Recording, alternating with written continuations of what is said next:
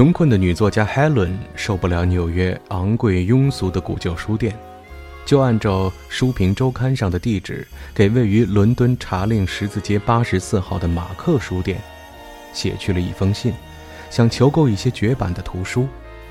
这一天刚好是一九四九年十月五号。很快，回信和他要的书就来了。这些书让 Helen 的书架相形见绌。双方的信任和欣喜很快达成，除了海伦有一点点麻烦，她是一个连付账和找零都搞不清楚的女人，更不用说英镑换算成美元了。马克书店的经理 Frank 除了满足他购书的需求之外，还给他准备了英镑和美元两种发票。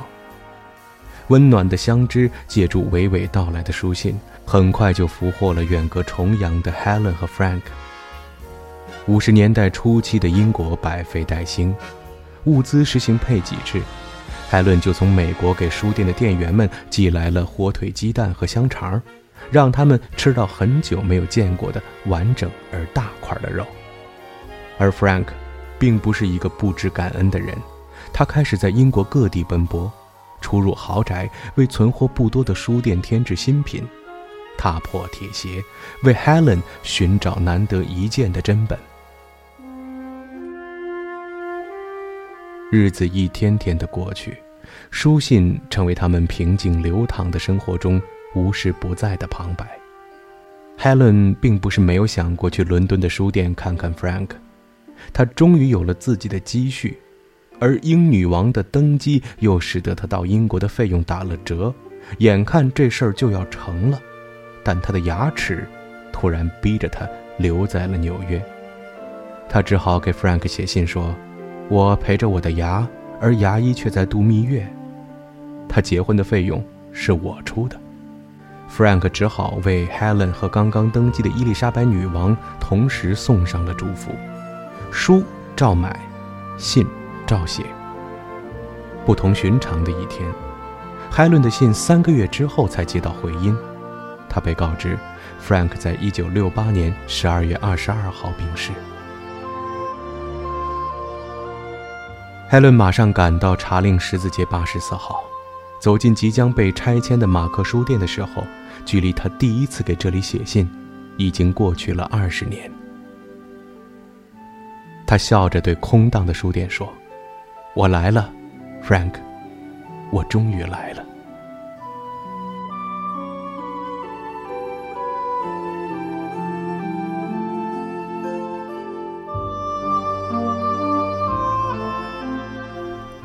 Helen 的爱人死于二战，他终身未嫁。Frank 则有妻子和两个女儿，一大两小三个女人会收到 Helen 寄自美国的尼龙袜。Frank 的太太也和 Helen 雅谑几句，说：“Frank 给你的照片可够难看的，但他狡辩说本人比照片帅多了，我们就让他臭美去吧。”一切看来都那么正常，正常到两人相识二十年，却从未见过一面。正常到一男一女两个人通信数百封，却从来没有涉及一个“爱”字。但是 Frank 死后，他的太太写信给 Helen 说：“不怕你见笑，有时候我还会嫉妒你。”马克书店的店员们把 Helen 想象成一个年轻、成熟、时髦的女人。Helen 老是告诉他们，她和百老汇的乞丐一样时髦。就是这样的一个执拗邋遢的女人。将娇蛮稚趣的女性一面全都呈现给了 Frank。他会为一本欺世盗名的书而冲 Frank 发飙，将满腔的怨气倾泻到打字机上，然后突然收起霸道，对着空气娇媚的笑了。Frank，你是唯一了解我的人。独身的 Helen 是自由的，而 Frank 眼前连这团自由的空气都没有，他只能努力让自己正常的度过二十年的光阴。只是在某一刻，他会注意到书店中驻足的一个女子，大概就是他想象中那个女人的模样吧。这个女子对 Frank 说：“她来自美国。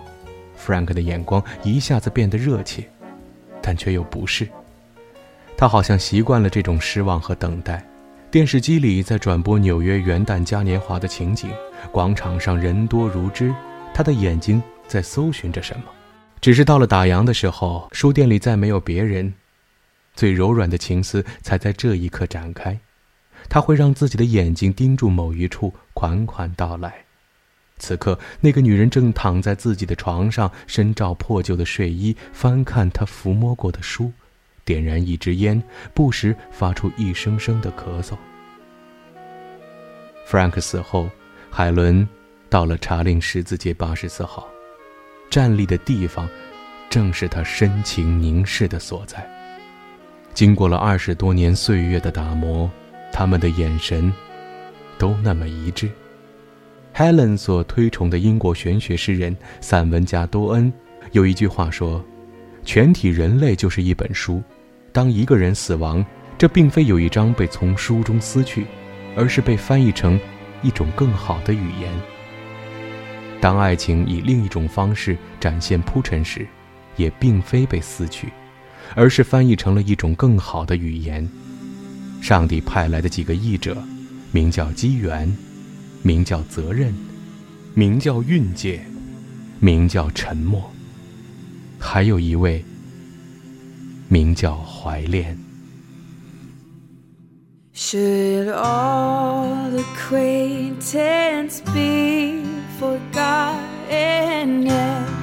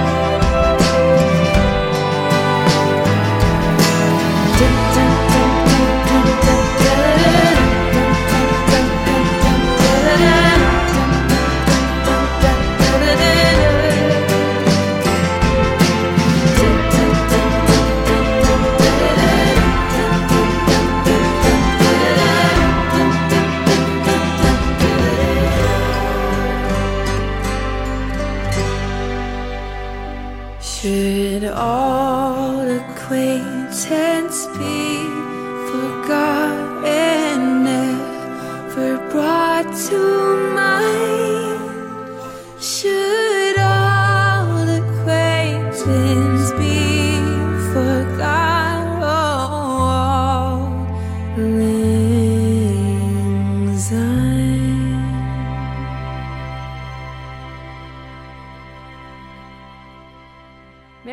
Christmas and Happy New Year.